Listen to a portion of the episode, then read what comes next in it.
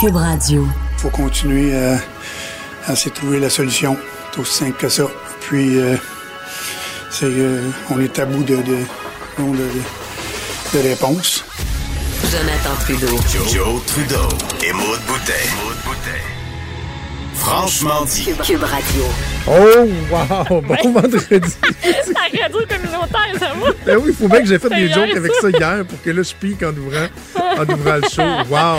Wow! C'est bon, ça. C'est que Claude Julien Ah. me, me fait vivre de grandes émotions. Ouais, moi aussi. On aurait, juste, de grandes émotions. on aurait juste pu couper à On est à bout. Point. On Oh est non, juste à c'est bout. Juste à nous. Hey, hey, bon vendredi, on est 10 janvier 2020. Bienvenue à Cube Radio, bienvenue dans Franchement dit. Mon nom, c'est Jonathan Trudeau. Celle que vous venez d'entendre, c'est Maud Boutet. Comment vas-tu? Ça va bien. Et toi? Oui, quand même mieux qu'un joueur des Canadiens. C'est vraiment Ouais, pitoyable. ça, ça va pas tout. C'est pitoyable. Moi, hier soir, je regarde ça, à un moment donné, entre la 2 et la 3, c'était 2 à 1. Je fais comment? c'est bon, tu sais, mais j'écoutais une petite émission avec ma blonde. Je n'étais pas pour faire subir le Canadien. Là, il y a comme pas grand valeur ajoutée. Là, je vois, je vois une notification sur mon téléphone. Défaite de 4 à 2. Ouais. Mais non, il a encore réussi.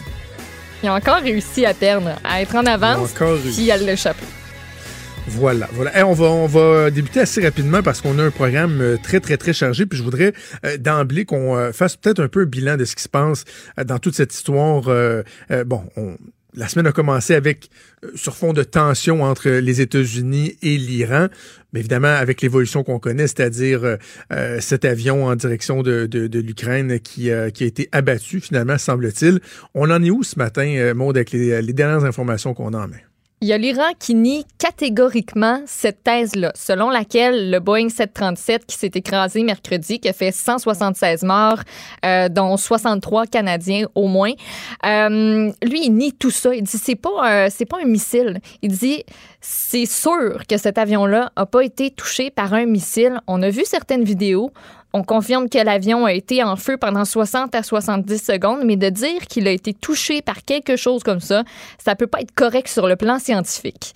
Ce qui est pas pire spécial parce que hier, ben écoute, je pense que tu as dû l'écouter. On a tous entendu des extraits de Justin Trudeau qui a fait un point de presse en après-midi pour dire qu'il y a des informations de sources multiples qui leur indiquaient que l'avion avait été abattu par un missile sol-air iranien, que c'était peut-être pas intentionnel, euh, que c'était probablement une erreur. Il y a Boris Johnson qui a abondé dans le même sens. Le président ukrainien qui lui aussi est quand même, tu sais, tout le monde est prudent là-dedans, euh, qui dit que la thèse d'un missile qui frappe l'avion est pas exclue. C'est pas confirmé non plus, mais que, toutes les informations euh, qui sortent tendent à dire que c'est ça qui s'est passé. Euh, L'enquête. Il y a une cinquantaine d'experts ukrainiens qui sont arrivés jeudi à Téhéran pour participer à l'enquête, puis au décryptage aussi des boîtes noires de l'appareil. Le, le BST, euh, le Bureau canadien de la sécurité des transports, qui a finalement accepté une, une invitation qui a été faite par l'autorité de l'aviation civile iranienne à se joindre à l'enquête, ce qui est une très bonne chose. L'agence américaine en charge de la sécurité des transports, le NTSB, a annoncé que les États-Unis aussi allaient y participer. Euh, je ne sais pas si tu savais, mais c'est la catastrophe aérienne la plus meurtrière impliquant des Canadiens depuis l'attentat contre un Boeing 747 d'Air India en 1985, qui avait fait 268 euh, Canadiens, euh, 268 Canadiens en fait qui étaient à bord et qui sont finalement décédés. Euh, donc c'est vraiment pas rien ce qui se passe présentement. Puis ce qui aide pas, c'est qu'on n'a pas de relation diplomatique avec l'Iran depuis le 7 septembre 2012. François Philippe Champagne, qui est tout de même en contact avec son homologue iranien, là, qui l'a répété à quelques reprises déjà euh, qu'il y a des discussions qui, euh, qui sont ouvertes. Puis, euh, je vais reprendre mon souffle deux secondes. Oui, ben, deux, deux, trois trucs là-dedans. Premièrement, l'Iran semble se gouverner comme la personne qui euh, embarque sur le pont Samuel de Champlain en sens inverse et dit Voyons donc, ils sont donc bien fous, ils roulent, tout- ils roulent tous dans la mauvaise direction.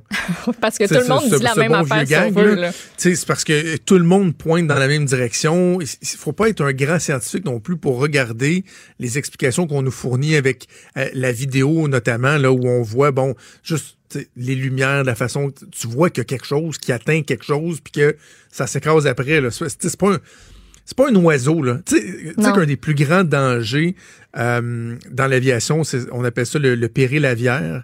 C'est vraiment là une des hantises des pilotes, c'est le péril aviaire, c'est de frapper des avions.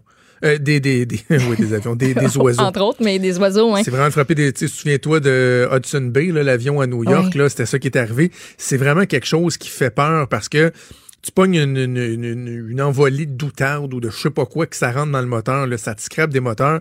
Tu sais, c'est pas ça, là. Non. Tu sais, les- y a- c'est pas, des moineaux qui ont pogné, là. Tu vois qu'il y a quelque chose qui arrive, qui frappe.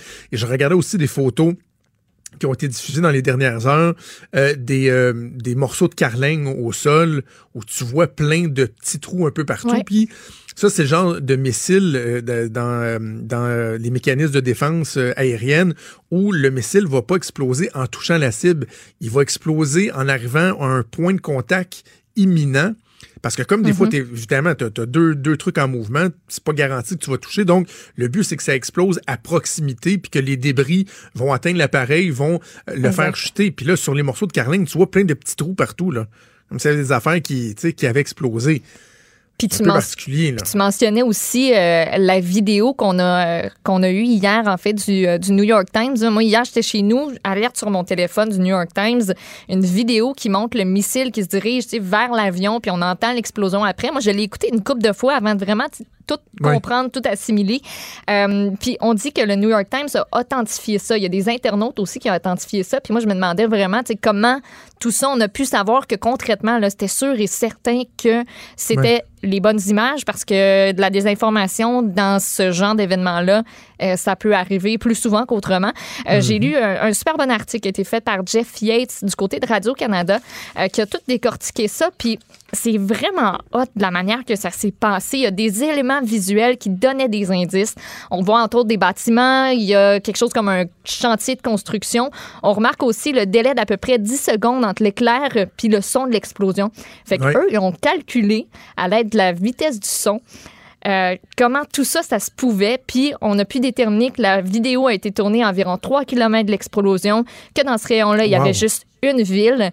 Les chercheurs ont parcouru Google Maps, puis ils cherchaient dans la ville un endroit qui correspondait à la vidéo, ce qui est tout un exercice parce que cette ville-là, Wow. Parade, je sais pas si je le prononce correctement, euh, c'est c'est quasiment tous des bâtiments qui sont identiques, qui se ressemblent. Euh, donc, quelques heures plus tard, il y a un gars du site Bellingcat qui a trouvé un endroit qui semblait concorder. Tout ressemblait euh, au bâtiment. Il y avait aussi la présence du fameux chantier de construction. Puis après ça, ben, le New York Times a aussi euh, confirmé là, que c'est, ils ont parlé à l'auteur de la vidéo qui, lui, confirme que ben cette séquence là il a commencé à filmer après avoir entendu quelque chose qui ressemblait à des coups de feu puis c'était vraiment cette soirée là ce moment là précisément Euh, Non, donc, c'est ça, c'est pas, juste quelqu'un qui s'amuse derrière son ordinateur Non, non. euh, à faire des vérifications et dire Ouais, moi je pense que, que ça vrai. Là. Non, non, Il le y a de- vraiment des vérifications approfondies qui, qui ont été faites. Hey, on n'a Mm. pas beaucoup de temps, Maude, parce qu'on on a commencé en retard le show. Oui, puis on a on, on des invités qui sont bookés, mais juste un mot sur euh, Justin Trudeau, parce que j'entends toutes sortes de, commentaires qui, euh, qui, sont, euh, qui sont adressés à l'endroit de Justin Trudeau. On va s'entendre sur une chose. Dans ce genre de situation, Justin Trudeau n'est pas très bon. OK? Ça, ça, c'est le, le Mm-hmm. point de départ. Là. Je me souviens de l'attentat au Burkina Faso qui avait décimé ici une- la famille Carrier, si je me souviens bien, une famille euh, de Québec. C'était dans la première année du mandat de Justin Trudeau. Il avait été absolument mauvais. Ouais. Il n'y a pas ça en lui quand on regarde des, euh, des réactions que Jean Charest a pu avoir par le passé. Que Le Philippe ton, hein? Couillard. Tu sais, Philippe Couillard, là, on peut lui reprocher bien des affaires, mais quand il y a eu l'attentat de la, mosquée à Québec, il avait été euh, le premier ministre qui prenait sur ses épaules la tristesse, le, chagrin d'une nation qui livrait un message. Il avait été très, très bon euh, en ce sens-là. François Legault, on le sent aussi qu'il est humain à date lorsqu'il y a des tragédies. Justin Trudeau, on a l'impression que c'est... Puis c'est galvaudé, là, de reprocher d'être un prof de théâtre, je, trouve ça un peu facile de dire, ouais, le prof de théâtre. Mais dans ce cas-là, dans ces cas-là, on a l'impression que c'est le prof de théâtre qui prend le dessus, puis c'est toujours euh, très... euh, ah, bref, il y a quelque chose qui... Il aurait fallu plus d'aplomb, bon, selon toi. OK? C'est de dire, bon, voici ce qui est arrivé, voici ce qu'on sait, ta, ta, ta, ta, ta. Ben, justement, c'est là que je m'en vais. Je, je pars de la prémisse qu'il n'est pas très bon, OK? Ça, je le concède. Ouais. Maintenant, sachant qu'il n'est pas très bon, est-ce qu'il a mal fait hier? Est-ce qu'il aurait dû faire autrement? Je pense pas. Je pense pas. J'ai entendu, euh, bon, je sais que Caroline Saint-Hilaire a été un, un peu critique, Benoît aussi, j'ai entendu d'autres gens, d'autres médias. Je ne sais pas qu'est-ce qu'il aurait dû faire de plus.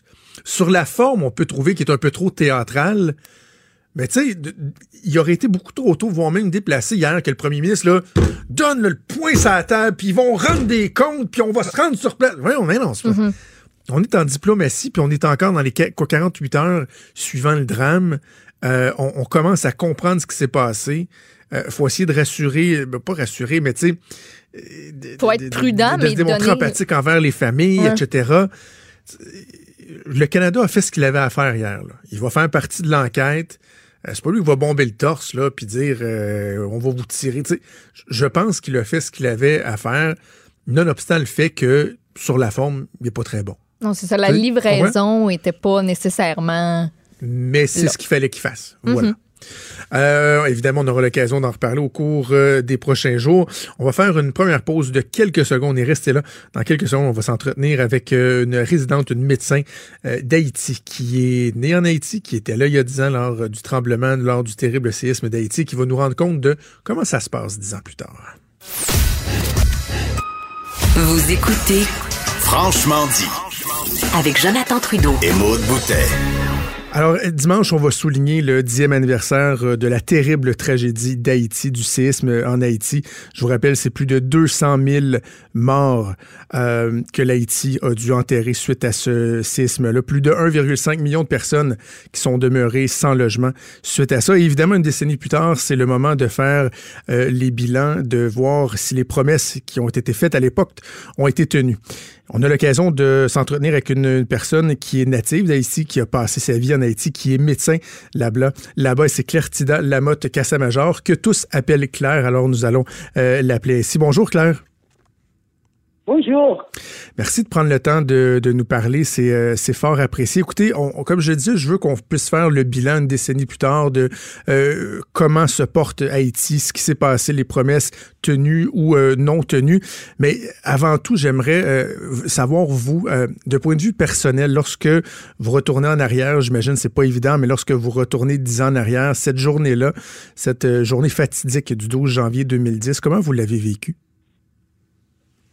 Bon, si je dois faire un petit retour en arrière, et bon, de toute façon, je dois vous dire que c'est pas quelque chose dont j'aime me rappeler, parce que c'était, c'était un souvenir tellement terrible pour moi et ma famille, où ce jour-là, nous avions passé plus d'une heure de temps sous les décomptes.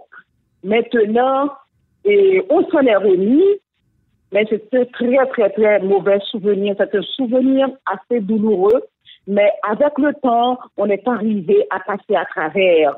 Et depuis, on a eu une vie normale. Évidemment, j'avais perdu et ma maison, les voitures qui étaient sur la cour, on les a perdues, mais depuis là, on a reconstruit une autre maison et voilà. Mais je dois vous dire en passant, ce n'est pas le cas pour tout le monde. Oui, c'est ça. Parce que vous, vous-même, évidemment, comme j'ai envie de dire presque la totalité des, des, Haïtiens, euh, vous-même, vous avez perdu des proches, j'imagine, euh, lors de cette journée-là, dans les, dans les journées qui ont suivi aussi. Il y a beaucoup de familles qui avaient perdu les gens. Il y a des familles entières qui, qui étaient portées disparues ce jour-là, qui sont décédées, des gens qu'on n'avait pas retrouvés. Mais il n'y a pas une personne qui n'a pas connu et des gens qui ont péri ce jour-là. On a, n'oubliez pas qu'on avait fait mention entre 250 à 300 000 morts ce 12 janvier. Donc, c'est un souvenir vraiment terrible et ça fait déjà, ça fait dans quelques jours, ça va nous ramener à 10 ans déjà. Donc, on est en train de revivre pour beaucoup ce qui s'était passé ce jour-là. Mais heureusement, on s'en est bien sorti parce que nous, nous, les Haïtiens, nous sommes assez résilients comme ça. Oui, je pense que vous êtes reconnu pour, euh, pour euh, votre résilience et, et, on doit le souligner. Je me demandais, Claire, vous, vous êtes médecin. Est-ce que euh, dans, dans les suites du séisme, est-ce que professionnellement, vous, vous avez eu à, vous impliquer pour, pour soigner les blessés? Bon, malheureusement, moi, j'avais été victime, j'avais un traumatisme au dos. OK. J'étais obligée et parce que je ne pouvais pas bouger, je ne pouvais pas marcher. Pendant longtemps, j'étais dépendante d'autres personnes de ma famille. J'avais dû faire le voyage aux États-Unis pour ma réhabilitation. Et deux mois plus tard, je suis revenue j'ai pu travailler normalement pour porter secours aussi à d'autres personnes qui en avaient encore besoin, c'est-à-dire travailler dans les orphelinats pour aider les gens et les supporter. Mais j'ai pu ouvrir à nouveau mon cabinet médical parce que je suis médecin pédiatre.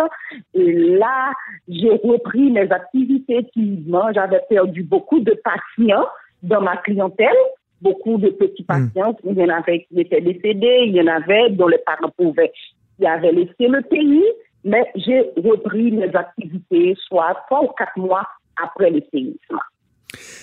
Suite au séisme, on a vu une, mobilisation de la, communauté internationale, j'aurais presque envie de dire sans précédent. Tous les yeux de la planète étaient tournés vers Haïti, particulièrement ici au Québec avec euh, l'importance euh, de la diaspora haïtienne. Il euh, y, a eu cette mobilisation-là, des fonds qui ont été amassés. On a l'impression que tout le monde s'unissait pour dire, ben, on va reconstruire Haïti, on va aider ces gens-là.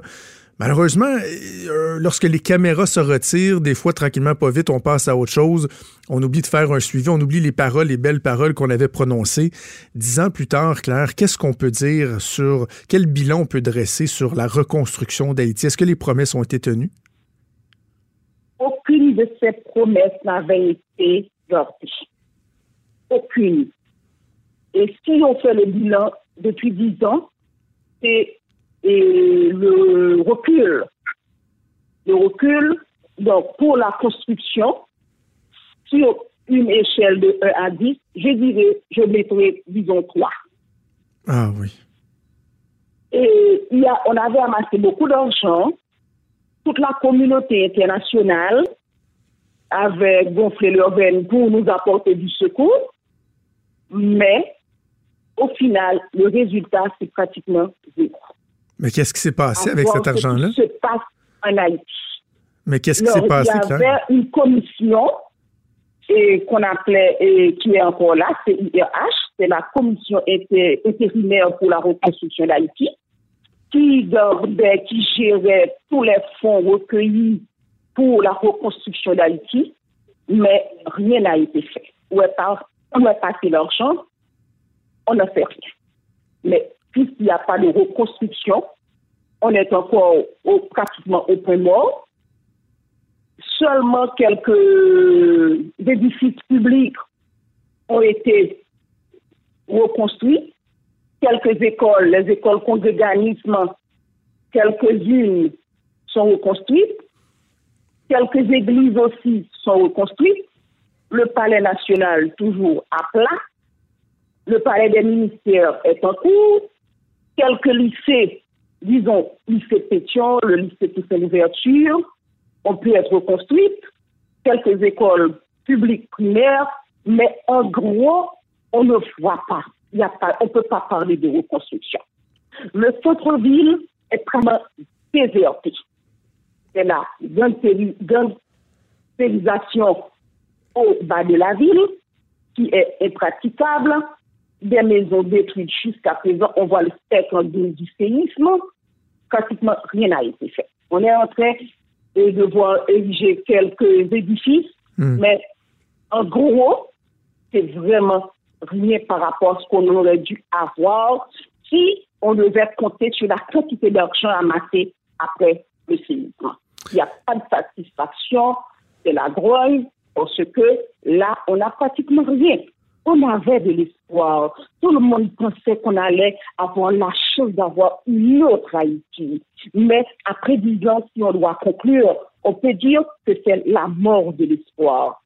On dit que le pays ne meurt pas, une nation ne meurt pas, mais peut vouloir être un fataliste ou pessimiste, mais moi, je ne vois pas encore comment on va en sortir. Comme je suis chrétienne, j'attends la même étude. Mais Claire, il doit y avoir quelque chose d'extrêmement frustrant à voir que justement ça avance pas, que les promesses n'ont pas euh, n'ont pas été tenues et que bon, on dirait que la communauté internationale soudainement c'est c'est désengagé par rapport à Haïti parce que il y a des pays, il y a des organisations, des œuvres de charité qui ont ramassé des millions et des millions de dollars. Et, et comment se fait-il que personne demande une certaine reddition de compte, qu'on demande pas à des gens de faire, euh, de faire le point. Ça doit être frustrant pour vous. Vous devez vous sentir jusqu'à un certain point abandonné par le reste de la communauté internationale, non? Vous n'êtes pas ce savoir que Haïti est l'un des pays où sévit la corruption. Oui. L'international était aussi impliqué dans la gestion de ces fonds. Donc, moi, je dirais que c'est. Tout le monde s'était organisé pour qu'Haïti reste dans cet état-là. Parce que il y avait dans la commission des étrangers, des Haïtiens, des étrangers venant de peu partout, des États-Unis, de la France, du Canada, qui faisaient partie de cette commission qui devait gérer les millions et les millions de sous amassés pour la reconstruction d'Haïti. Rien n'a été et personne ne pose de questions. On attend, on espère qu'on ait des comptes. Personne n'a donné de compte. Où est passé l'argent? On, ne sait pas.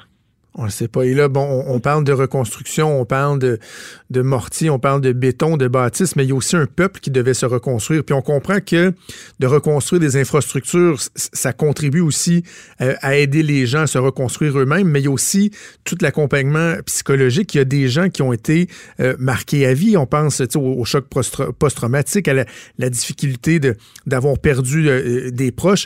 Ça, à ce niveau-là, est-ce qu'il y a un certain, soutien qui est apporté à la population où, les gens sont, laissés à eux-mêmes là aussi? Il y avait, après le tremblement de terre, plusieurs organismes qui ont assisté les gens psychologiquement. Moi, j'ai dû, peu de temps après, prendre un cours de prise en charge et, prise en charge post-traumatique par le CMBM, qui est le Center My Body Medicine, qui prenait les gens en charge psychologiquement après le tremblement de terre. Mais ce n'est pas tout le monde qui avait eu accès à ce genre de prise en charge. Là, mais il faut dire que nous, les Haïtiens, nous avons le courage de résister et de passer à travers les épreuves. Mhm. Et ceci depuis toujours. Et maintenant, du côté, et le pire dans tout ça, de cette histoire de reconstruction, les Haïtiens n'ont rien appris, c'est-à-dire en matière de leçons. Parce qu'on a vu des reconstructions aussi anarchiques qu'avant, sinon. Il y a une bidonvillisation effrayante du côté d'une zone qu'on appelle Canaan.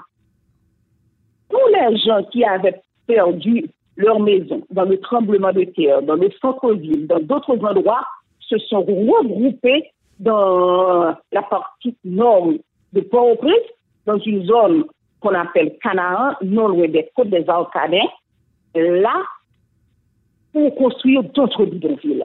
Et dans ces bidonvilles-là, les maisons sont construites encore en bloc, ah sans aucune précaution, sans les normes antisismiques. Donc là, c'est vraiment, vraiment, c'est encore la désolation. Et si on doit avoir un autre tremblement de terre du même genre, on aurait plus que 300 000. Parce que ces gens-là qui ont construit dans de mauvaises positions n'ont aucune assistance de l'État et ils ont reconstruit dans n'importe quelle condition et ce sont pour la plupart des maisons de fortune. Voilà la situation. Je ne peux pas m'empêcher de penser euh, à la jeunesse, Claire. Vous êtes médecin euh, pédiatre, vous avez euh, une affection, on s'en doute, toute particulière pour, pour les jeunes. Puis on, se dit, ben, au lieu d'avoir de s'être servi de cette tragédie-là pour justement permettre au pays de, de renaître, de s'améliorer, là, on a l'impression que c'est carrément pas une, c'est plusieurs générations de jeunes enfants qui sont sacrifiés par manque d'infrastructures, manque de besoins, manque d'encadrement, de l'argent qui va pas euh, au bon endroit. Il y a, ce qui est triste, quand, euh, qui, est tragique même quand on pense au, futur, au destin d'Haïti, de voir que tant de jeunes voient leur avenir euh, sacrifié à un si jeune âge. Pour la jeunesse, c'est vraiment, vraiment désolant parce que les jeunes qui pourraient assurer la relève, il y a un bon nombre. Tous ceux qui peuvent partir s'en vont. Dès que l'occasion se présente pour laisser le pays, ils s'en vont. On a eu pas mal de notre jeunesse à partir pour le, euh, Chili, le Brésil l'Argentine, tous les pays qui offrent des opportunités, ils s'en vont, même si en arrivant, ils sont déçus, mais ils s'en vont. Ceux qui peuvent aller aux États-Unis, rester ou au Canada chez vous, ils s'en vont. Ben oui. Et parce qu'ils ne voient pas d'avenir dans le pays. C'est pourquoi on a des révoltes, on a l'instabilité et il y a aussi la prostitution qui augmente, les maladies avec hmm. et les groupes de gangs qui multiplient un peu partout dans le pays. Il y en a beaucoup, beaucoup, d'où l'insécurité. On ne se sent pas dans sa peau. Comme a dit un de mes amis canadiens, Robert Essor, et souvent, c'est en Haïti, maintenant, c'est les plus graves qui restent. Mais moi, j'ai confiance. Un pays ne peut pas mourir, une nation ne peut pas mourir, même si on va au plus bas je m'efforce de garder encore l'espoir. Ben, et c'est ça, je, peut-être euh, tentons de, terminer l'entretien sur, euh, sur une note d'espoir. Justement, on, a parlé euh, au début de l'entrevue de la résilience, de la grande résilience du peuple haïtien. bon, vous parliez de vos croyances, que vous vous en remettez à, la main de Dieu. Comment vous faites pour garder cet espoir-là? Puis comment vous, pouvez entrevoir à, à, moyen, à long terme, comment vous pouvez entrevoir une amélioration de la situation? Euh, vous avez pu, remarquer que les jeunes qui restent encore dans ce pays ne sont pas indifférents à ce qui se passe. Mhm. Et la preuve, la grande mobilisation des mois derniers. ce que les jeunes n'acceptent pas la situation. C'est pourquoi Haïti reste et demeure une poussière. À n'importe quel moment, on peut recommencer avec le mouvement parce que la jeunesse ne va pas accepter cette situation. Ceux qui restent vont se battre. Et à force de se battre, un de ces quatre matins, on va finir par trouver une solution. Parce qu'on ne peut pas rester dans cette situation. Ce n'est pas vivable. Non, on ne peut pas. J'ai confiance dans cette jeunesse montante. Il faut que Haïti soit sauvé. Il faut qu'il y ait de ces enfants à dire non. On ne peut pas continuer à aller tout le temps chez le voisin ou ailleurs pour voter la diaspora. Donc, il faut qu'on reste chez nous, et je fais partie de ceux-là, qui restent en Haïti et qui se battent pour une autre Haïti on peut avoir une Haïti. Je sais que la lutte n'est pas facile, mais un de ces quatre matins, à force de lutter, on va finir par y arriver. Moi, je donne espoir.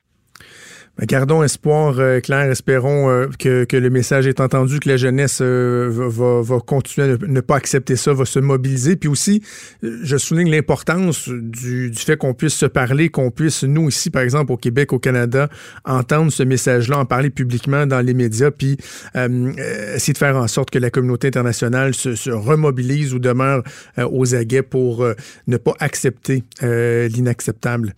Claire, je vous, euh, je vous félicite pour euh, votre courage. Merci beaucoup d'avoir euh, témoigné. Puis surtout, surtout, je vous souhaite la meilleure des chances pour la suite. Franchement dit. Jonathan Trudeau. Et Maude Boutet. Appelez ou textez au 187 Cube Radio. 1877 827 2346. Cube Radio. Cube Radio. On apprend ce matin dans les médias que le fameux cours euh, de, culture religieuse, d'éthique et culture religieuse, mode, le contesté, controversé mhm. cours, sera revu. Ah oui, tu as suivi ça? Ben oui, je suis au secondaire quand c'était euh, en vigueur. Ah, ben oui. tu vois, c'est ce qui démontre notre différence d'âge. j'ai eu le temps de notre différence d'âge. Alors, donc, on apprend que le cours euh, va être modifié en profondeur, mais ne sera pas, le volet euh, de, de, religion ne sera pas totalement aboli. On va en discuter tout de suite avec Jean-François Roberge, qui est ministre de l'Éducation et de l'Enseignement supérieur du Québec également. Je dirais même, y avant tout député de Chambly. Bonjour, Monsieur Roberge. Bonjour. Alors, vous lancez une, consultation en vue de, revoir euh, de fond en comble ce cours-là. Évidemment, certains vont se poser la question, ben, pourquoi conserver un certain volet euh, d'éducation religieuse?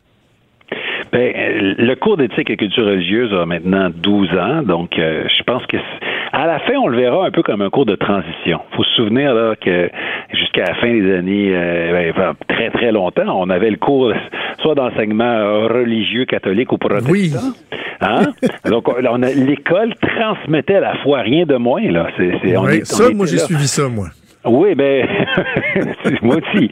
Euh, et là, donc, on transmettait la foi. Là, on a eu le cours d'éthique et culture religieuse qui faisait quand même euh, une large place à la culture religieuse. Moi, je pense que ce sera à la fin de transition. Puis là, maintenant, on va aller vers un cours, j'appelle ça un cours moderne d'éducation à la citoyenneté, euh, où, bien sûr, quand on prépare les gens à, se connaître soi-même, à connaître les autres, à devenir des citoyens. On a besoin d'avoir des connaissances sur euh, le monde juridique. Hein. On vit dans un état de droit, euh, l'éco-citoyenneté, euh, la citoyenneté numérique. Aussi, comment vivent les humains sur cette planète, comment vivent les autres sociétés? Puis, mhm. dans tout ça, il y a les croyances religieuses. Il y a quand même pas mal d'humains sur cette terre qui définissent leur identité en fonction de leurs croyances religieuses. Donc, dans le prochain cours, je ne peux pas dire qu'on va l'évacuer à 100% mais on parlera beaucoup moins des religions, mais on pourra, on pourra pas l'évacuer totalement parce que, bon, comme je dis, ça fait partie quand même de l'identité de plusieurs personnes. On a l'impression, Monsieur le ministre, que ça tombe un peu, un peu sous le sens, parce que c'est normal aussi de donner certains outils à nos jeunes euh, qui, vivent dans une société où plusieurs cultures se côtoient, d'être capable de, reconnaître, de comprendre les préceptes de certaines religions sans euh, nécessairement en faire une, une éducation euh, approfondie. Puis, écoutez, je, vous le donne, je vous le donne en mille. Ce matin, je discutais dans l'émission mon collègue Richard Martineau, qui, vous n'êtes pas sans le savoir, et n'est pas le plus grand fan du cours d'éthique et culture religieuse, et même lui Richard, reconnaissait qu'il y avait un équilibre qui était acceptable là-dedans. C'est peu dire quand même. Oui, mais il doit être euh, quand même assez content. Je me souviens que j'ai fait un passage au franc-tireur où il s'était mis à genoux devant moi disant S'il vous plaît, abolissez, abolissez SCR. Là, euh, écoutez, soit qu'on dit qu'on le transforme en profondeur de fond en comble, soit qu'on dit qu'on l'abolit, qu'on le, qu'on, le remplace par un nouveau cours beaucoup plus moderne, mais euh, on est dû pour parler aussi d'autres choses. Là. Notamment, une des choses que je souhaite faire, c'est d'intégrer dans un cours à proprement dit tous les contenus d'éducation de la sexualité. Euh, c'est le précédent gouvernement, c'est les libéraux là, qui ont ramené le cours euh, d'éducation sexualité, puis c'est un bon coup. faut être capable de le dire quand un autre parti a fait des bonnes choses. C'était bon. Par contre, euh, de l'avoir ramené en disant, ben, ce sont des contenus, euh, tout le monde l'enseigne, personne l'enseigne, c'est, c'est ni le prof de français ni le prof d'histoire, mais c'est un peu tout le monde à la fois. Ça, c'était peut-être l'erreur. Puis de, de l'inclure maintenant formellement dans un cours, ben, ça va permettre euh, que le cours soit donné avec qualité puis avec des profs qui seront mieux formés. Est-ce qu'il n'y a pas un danger, euh, M. Roberge, que, ce cours-là devienne un peu un cours fourre-tout? Parce que je regardais les, huit thèmes, bon, vous les avez pas mal euh, mentionnés, qu'on parle, bon, la, sexualité, l'éducation juridique, la participation citoyenne, etc., etc. Tout ça est très pertinent, mais est-ce qu'il n'y a pas un danger de tout aborder un peu en surface et, de ne pas euh, euh en, en, profondeur sur certains éléments, donc que ça devienne une espèce de fourre-tout?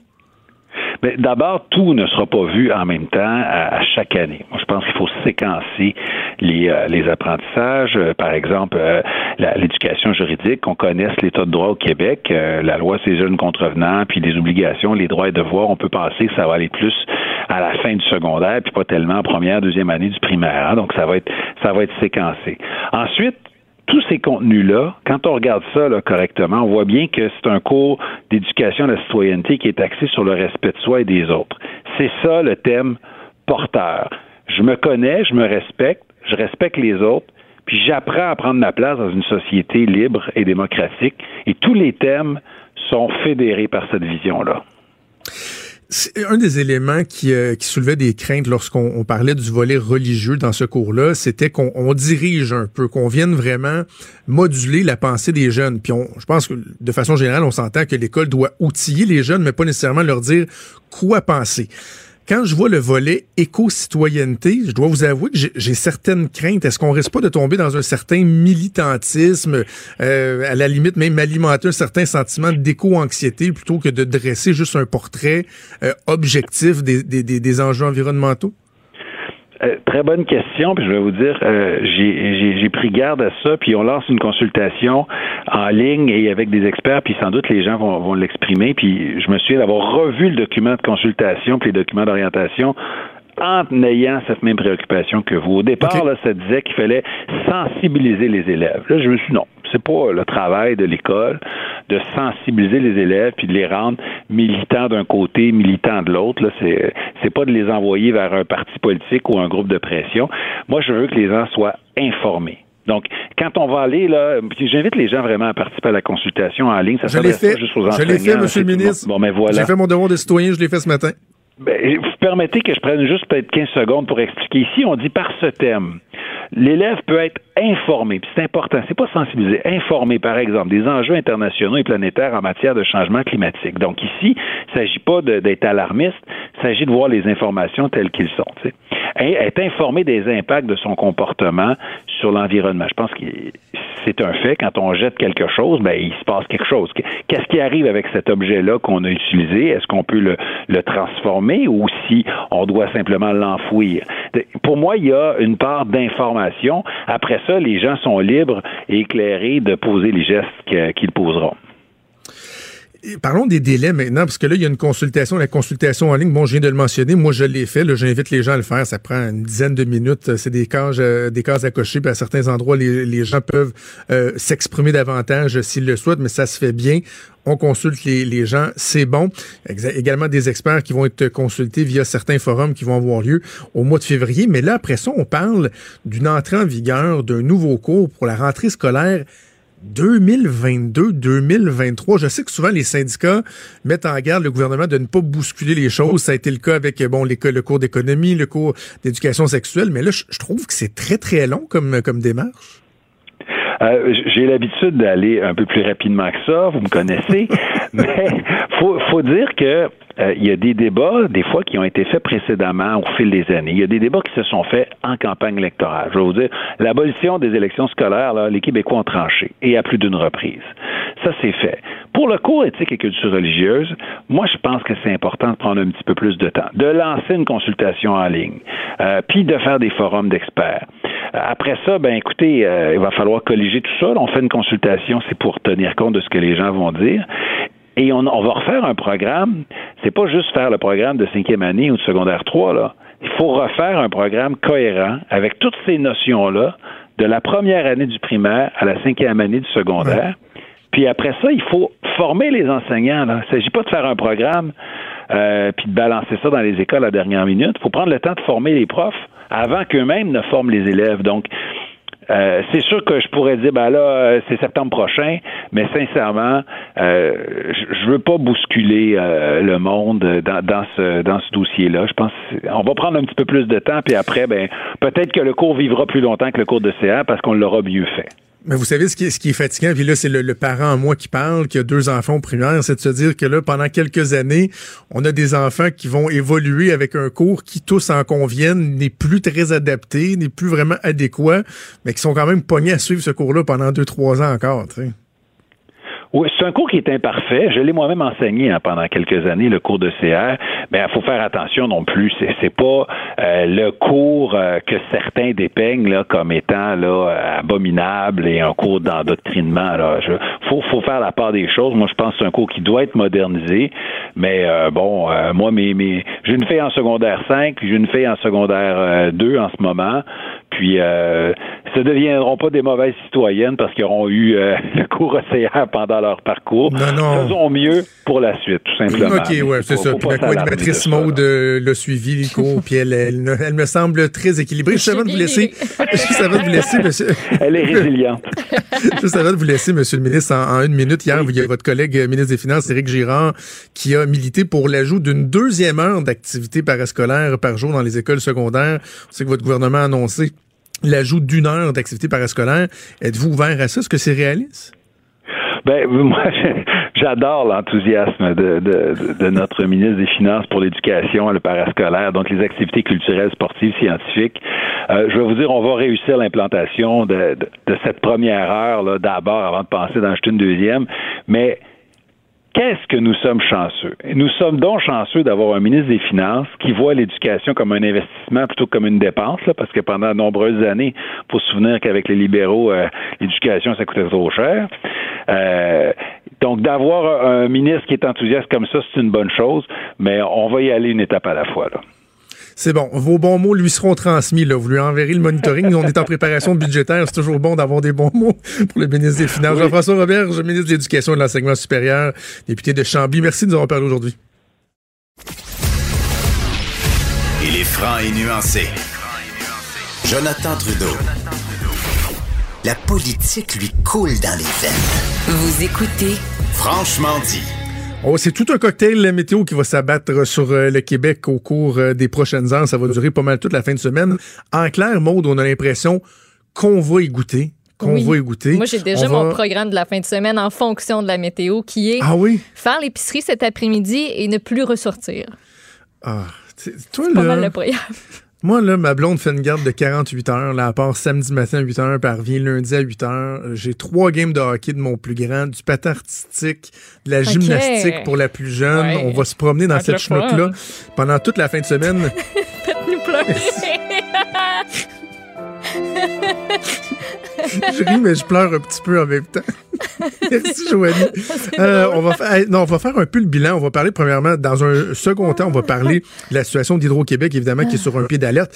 Mais on va tout d'abord tenter de comprendre à quoi s'attendre, qu'est-ce qui va euh, nous tomber sur la tête avec Patrick de Bellefeuille, météorologue et présentateur à Météo euh, Média. Bonjour, Monsieur de Bellefeuille. Bonjour, bonjour.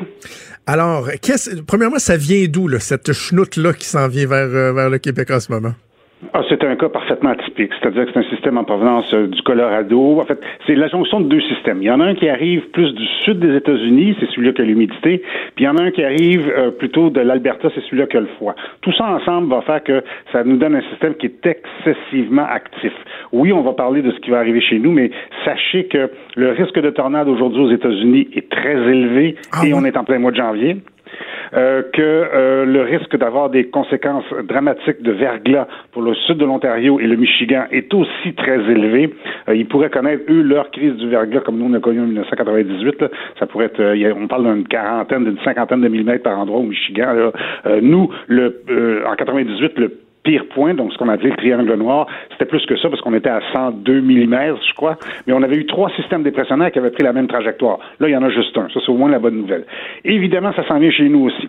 Alors, nous, euh, si on commence par les côtés faciles, l'habitabilité-témiscamingue, vous sortez votre pelle, ce sera réglé, vous allez en pelleter à peu près 15-20 cm. OK. C'est le sud du Québec que ça se complique. Parce que là, on va avoir un petit peu de l'influence du, euh, euh, du, système de l'Alberta aujourd'hui, donc il peut tomber à gauche, à droite, trois, quatre flocons, mais en tout cas, on retiendra pas son souffle pour les compter. Et là, sinon, ça repart à partir de demain avec une période de pluie dans le sud du Québec qui est importante.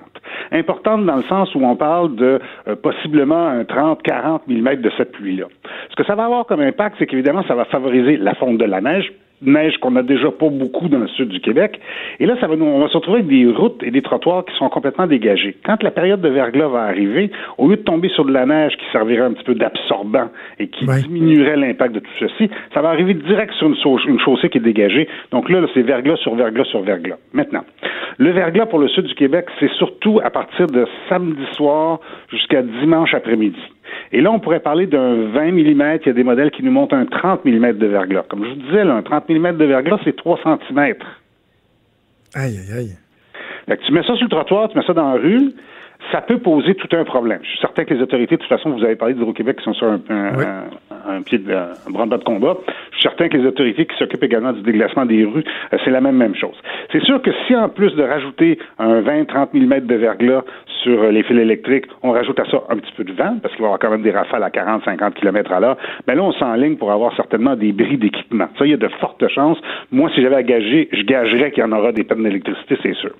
Et donc, c'est quand on va se lever dimanche matin que là, pour le sud du Québec, on va être dedans. Tandis qu'on sera en train de s'installer dedans sur les secteurs plus à l'est. Par exemple, Si je parle de, de Québec, ils vont connaître de la pluie samedi, oui, eux aussi, une bonne partie de la journée, mais la température va baisser de 15 degrés dans la nuit de samedi à dimanche, et là, ils vont repasser en neige.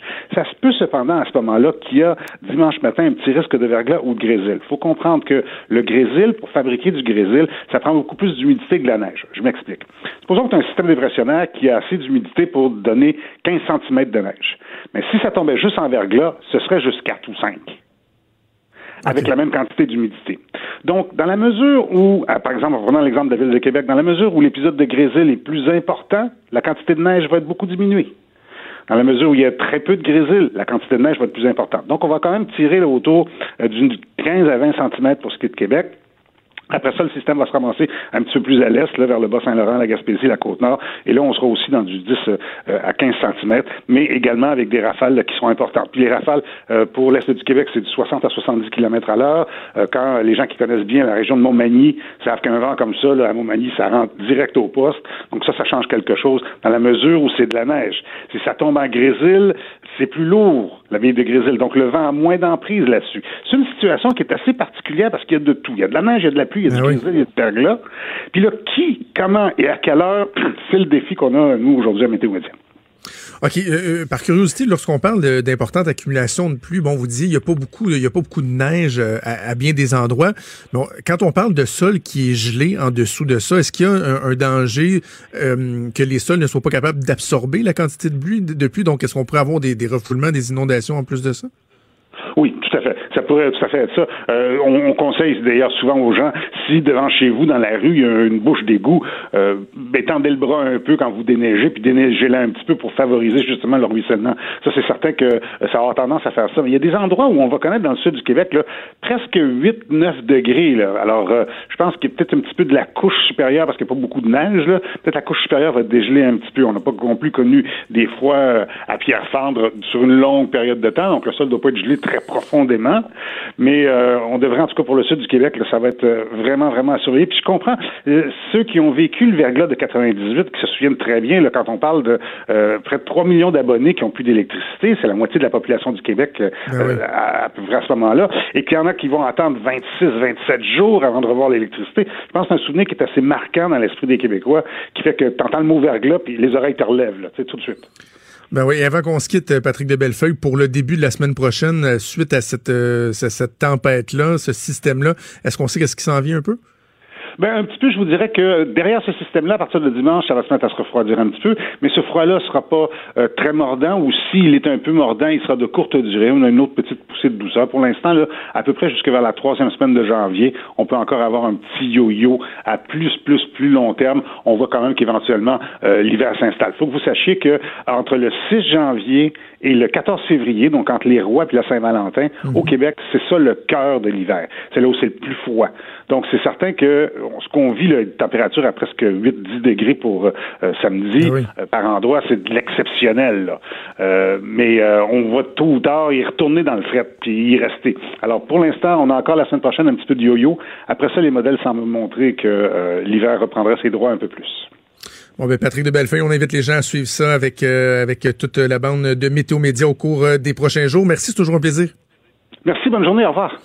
Merci Maud. On va poursuivre avec. Hein? Euh, oui, ben là c'est ça. C'est que lorsqu'on parle de verglas, on pense évidemment à Hydro-Québec. Patrick de Bellefeuille euh, en a euh, en a fait mention. Évidemment, on a encore pas très loin en tête la crise du verglas de 1998. On va parler du niveau de préparation d'Hydro-Québec avec le porte-parole Sandrix Bouchard que je rejoins au bout du fil. Monsieur Bouchard, bonjour. Oui, bonjour. Alors, vous l'anticipez vous aussi ce système-là? Oui, absolument. On surveille attentivement d'heure en heure euh, ce que les modèles météorologiques prévoient. On a nos propres services météo, évidemment, et euh, on a des équipes en surplus qui seront prêtes à intervenir dimanche matin. Euh, quelques équipes. faut comprendre que lorsque le verglas va commencer à, à tomber, ce n'est pas là que les pannes risquent de se déclencher. Il faudra qu'il y ait une certaine accumulation, et c'est plus stratégique pour nous d'avoir des équipes qui sont prêtes à intervenir, des employés qui sont frais et lorsque les pannes surviendront. Donc, il euh, n'y a pas nécessairement d'intérêt à mettre des gens en attente, si bien qu'on essaie euh, de se synchroniser le mieux possible pour avoir des gens qui sont frais et dispo et qui pourront réparer les pannes au fur et à mesure qu'elles surviendront.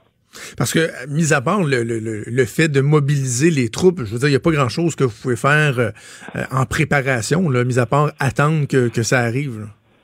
Non, malheureusement, euh, on aimerait bien qu'il y ait quelque, chose qu'on puisse faire euh, pour s'y préparer, mais ce n'est pas le cas. Effectivement, on est en mode attente et euh, surveillance également, c'est-à-dire qu'on est tributaire de ce qui va se produire avec la météo. Et vous savez, il y a également des choses à prendre en considération. Quand les gens vont voir s'il y a des pannes qui se déclarent, il faut comprendre que s'il y a encore des forts vents, il peut y avoir certains délais parce que nos employés devront travailler à partir du sol, ne seront pas autorisés à travailler en nacelle quand les vents sont toujours forts. Mais évidemment, on va faire le plus rapidement possible. Quand on pense à la crise du verglas de 1998, bon, je disais, euh, avant de vous parler, je disais, on, s'en souvient, mais c'est plus profond que ça. Il y a encore même un certain traumatisme par rapport à, cet incident-là. Est-ce qu'aujourd'hui, en 2020, un incident comme celui-là pourrait se reproduire? Parce que, bon, il y a des avancées technologiques au niveau de, votre capacité à, à réparer, à agir plus rapidement. Est-ce que ça pourrait se reproduire un événement comme celui-là? Évidemment, on est dans un domaine d'activité où il faut jamais dire jamais, bien entendu. Cependant, ce qu'il faut comprendre, c'est qu'on a appris de ce qui s'est produit en 98. Notre réseau est plus solide. Le même événement météo survenu en 98 n'aurait pas les mêmes effets. Puis il n'y a aucune commune mesure avec ce qu'on attend en fin de semaine. On parle euh, d'une trentaine de millimètres. À ce moment-là, c'était une centaine de millimètres. Mais il faut comprendre que nous, après 1998, on a regardé ce qui s'était produit et on a regardé ce qui allait se produire dans les années futures, sachant bien que euh, au cours des dernières années, évidemment, on a pris en compte euh, les changements météorologiques, euh, les changements climatiques, et on s'est adapté. Euh, maintenant, il reste que du verglas, c'est une chose, mais ça, n'a pas le même effet selon l'endroit où le verglas va s'abattre. C'est-à-dire que tant de millimètres de verglas, disons, si on prend un exemple de 15 millimètres, dans un secteur où c'est très boisé, ça va avoir des effets en, termes de panne électrique probablement plus importants qu'un secteur où il y a très peu d'arbres. Est-ce que le verglas va perdurer? C'est-à-dire que est-ce qu'il va faire froid ou est-ce que ça va fondre rapidement? Est-ce que le vent va se mettre de la partie? Au printemps dernier, on a eu une quinzaine de millimètres de verglas dans le secteur euh, de Montréal, des Laurentides, de la Naudière. Ça a causé 315 000 pannes parce qu'il y a eu de la neige tout de suite après. Donc, tout ça est venu s'ajouter. Donc, évidemment, le verglas, c'est une mais il faut le prendre en contexte avec l'endroit géographique et les conditions météorologiques qui vont suivre. C'est ça, les différentes variables et comment euh, ça va évoluer. Avez-vous des conseils? Parce que bon, des fois, on a des conseils d'usage qu'on donne aux gens. Euh, advenant le, cas où il y aura des pannes au niveau des communications avec Hydro-Québec, dans la façon de se gouverner, quel message qu'on envoie aux gens? Bien évidemment, les gens, il y a toujours les fameux conseils de base, c'est-à-dire ayez des couvertures, euh, des radios à piles, des lampes de poche. Si vous prenez des médicaments, assurez-vous de les avoir à portée de la main. Évidemment, on veut toujours euh, rappeler aux gens d'être très prudents avec des systèmes de chauffage euh, d'appoint qui fonctionnent avec du combustible, du combustible, que ce soit des génératrices. C'est à, à, utiliser à l'extérieur. Malheureusement, il arrive parfois des tragédies, donc c'est important de le rappeler aux gens. si vous avez des systèmes d'appoint, c'est à l'extérieur de la résidence. pour ce qui est des communications avec nous, ben, notre service à la clientèle va être ouvert, évidemment. C'est toujours InfoPan, euh, l'application mobile, le site web d'Hydro-Québec, mais il faut comprendre que dans des cas comme ceux-là, parfois, on retire euh, ce qu'on appelle les délais moyens euh, de rétablissement, c'est-à-dire que parfois, on n'est simplement pas en mesure de savoir quand on pourra rétablir. Lorsqu'il y a une panne, disons, plus normale dans un secteur et qu'on a identifié la cause, en général, on va mettre un délai de rétablissement estimé le plus rapidement possible pour que les gens puissent savoir à quoi s'en tenir. Or, dans un cas où on l'a vu en novembre dernier, par exemple, il y avait des pannes, énormément de pannes, des milliers de pannes un peu partout au Québec. On ne savait même pas ce à quoi on serait confronté une fois sur place. Donc, dans des cas comme ça, on ne veut pas faire de faux joie aux gens. C'est pourquoi on retire cette donnée-là. Mais aussitôt que c'est disponible, on va le remettre. Donc, les gens peuvent continuer de suivre. Et puis, on sera, euh, d'un point de vue euh, communication, on aura des porte-paroles qui seront disponibles toute la fin de semaine, évidemment, euh, pour tenir les médias et par le fait même, les gens, les clients informés. Parfait. Pendant que je vous dis, M. Bouchard, il y a quand même deux autres nouvelles qui retiennent l'attention et qui touchent euh, Hydro-Québec. On apprend ce matin que tout le, le, processus pour les remboursements, le fameux remboursement des trop perçus, le 500 millions qu'a euh, mis de côté, si on veut, le gouvernement du Québec pour euh, rembourser une, une, partie des, des trop perçus, ça va se faire prochainement. Il y a une fourchette qui semble être identifiée, là, des gens qui pourraient recevoir entre 1 et 200 dollars. quel portrait vous pouvez nous, nous dresser sur le, le fonctionnement, sur comment ça va s'échelonner dans le temps? Oui, ben en fait, on l'avait déjà annoncé en décembre lorsque le projet de loi a été adopté. Euh, cet argent-là, 500 millions de dollars environ, on aura le montant final à la fin du mois, euh, d'ici la fin du mois. C'est de l'argent qui s'est accumulé dans les comptes d'écart pour les années 2018-2019. Puis ces comptes d'écart-là sont plus nécessaires en vertu du nouveau système tarifaire qui a été adopté de par le projet de loi 34 qui est adopté en décembre.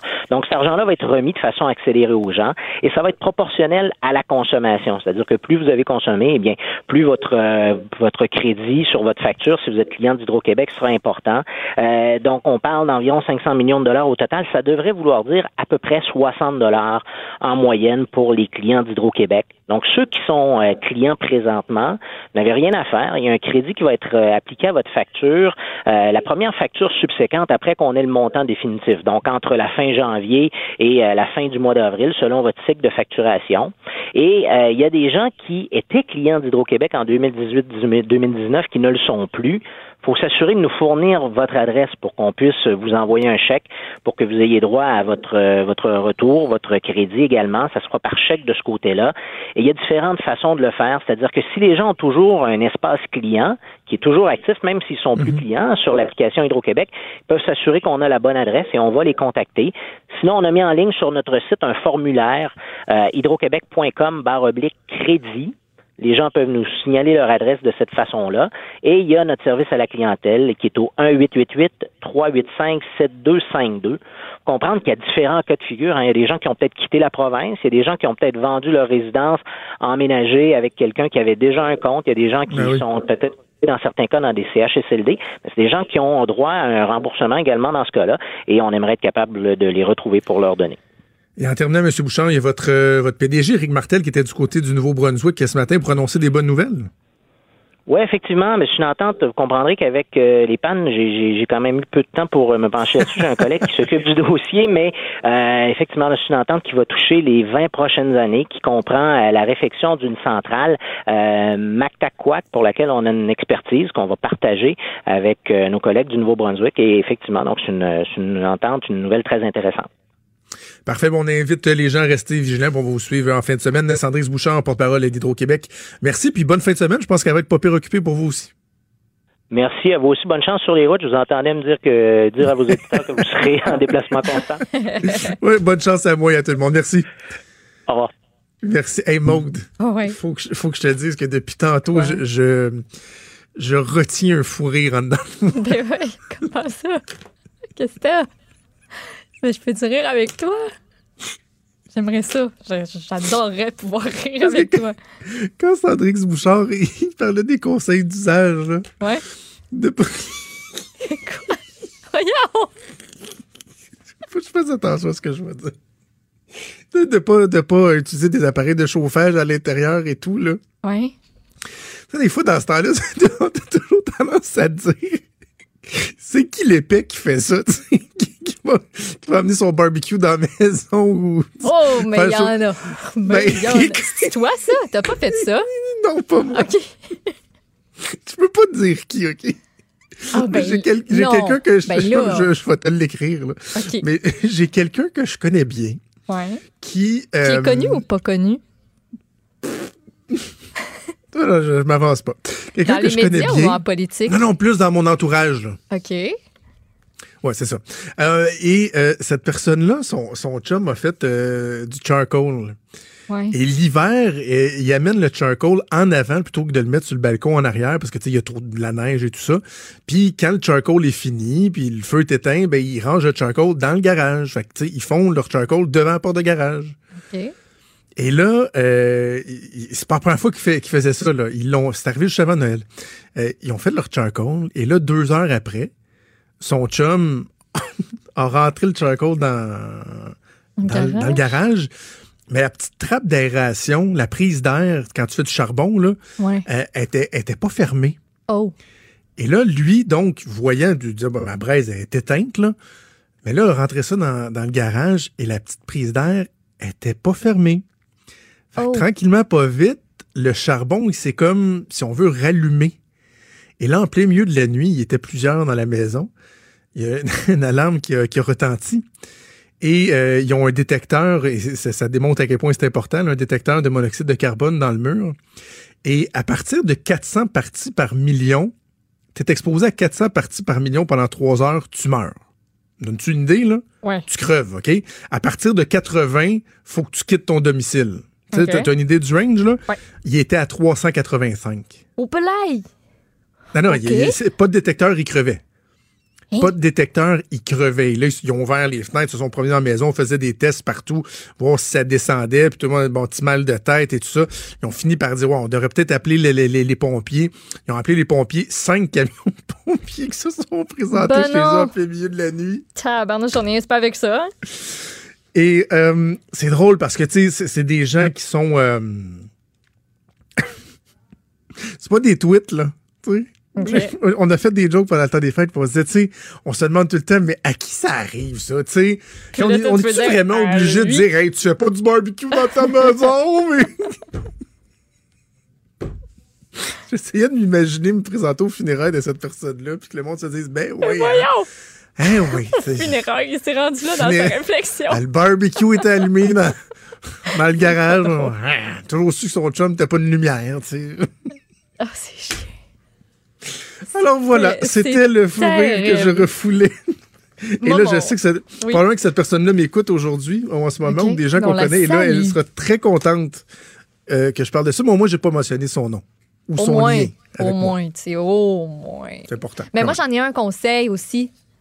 Tu sais, dimanche, là, mettons, là, que vous êtes en train de faire la planification de votre épicerie, là. Mettons, moi, qui s'en va à l'épicerie tantôt parce que j'ai pas le goût de ressortir de la fin de semaine. Ben, planifie donc quelque chose de simple pour dimanche soir, au cas où, là. Tu sais, quelque chose que tu n'as pas nécessairement besoin de chauffer. Au cas où, là. Tu sais, des, petits pains, fromage, quelque chose de cute de même, mais qui. Euh, tu sais, ce serait, ce serait pas pire. Ben, mijoteuse, temps, ce sera pas nécessairement le temps. Non, mais même idéalement quelque chose qui n'est pas nécessairement au frais. Ou que tu vas laisser dehors parce que ton frigidaire, euh, il marche plus, là.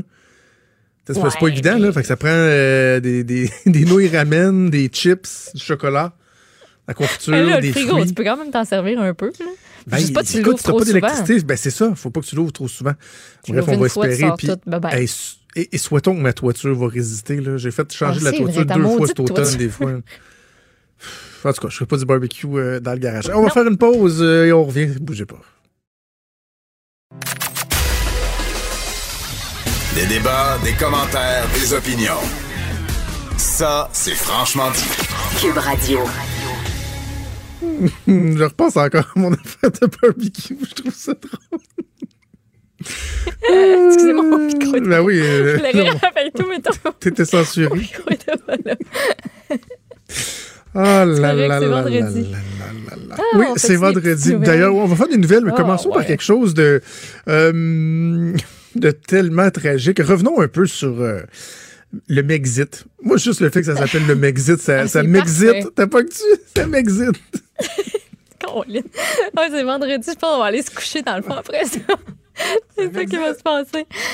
C'est le Mexit, le, Brexit. Oh, oh, plus que le Brexit, en tout cas, ça c'est sûr. Ben, ce qui se passe, là, parce que, hein, on le rappelle, si vous dormiez sous une roche, euh, je sais pas trop, euh, Il y a euh, Meghan et Harry qui, euh, eux, veulent. Oh, tu lui donnes une swing? Harry!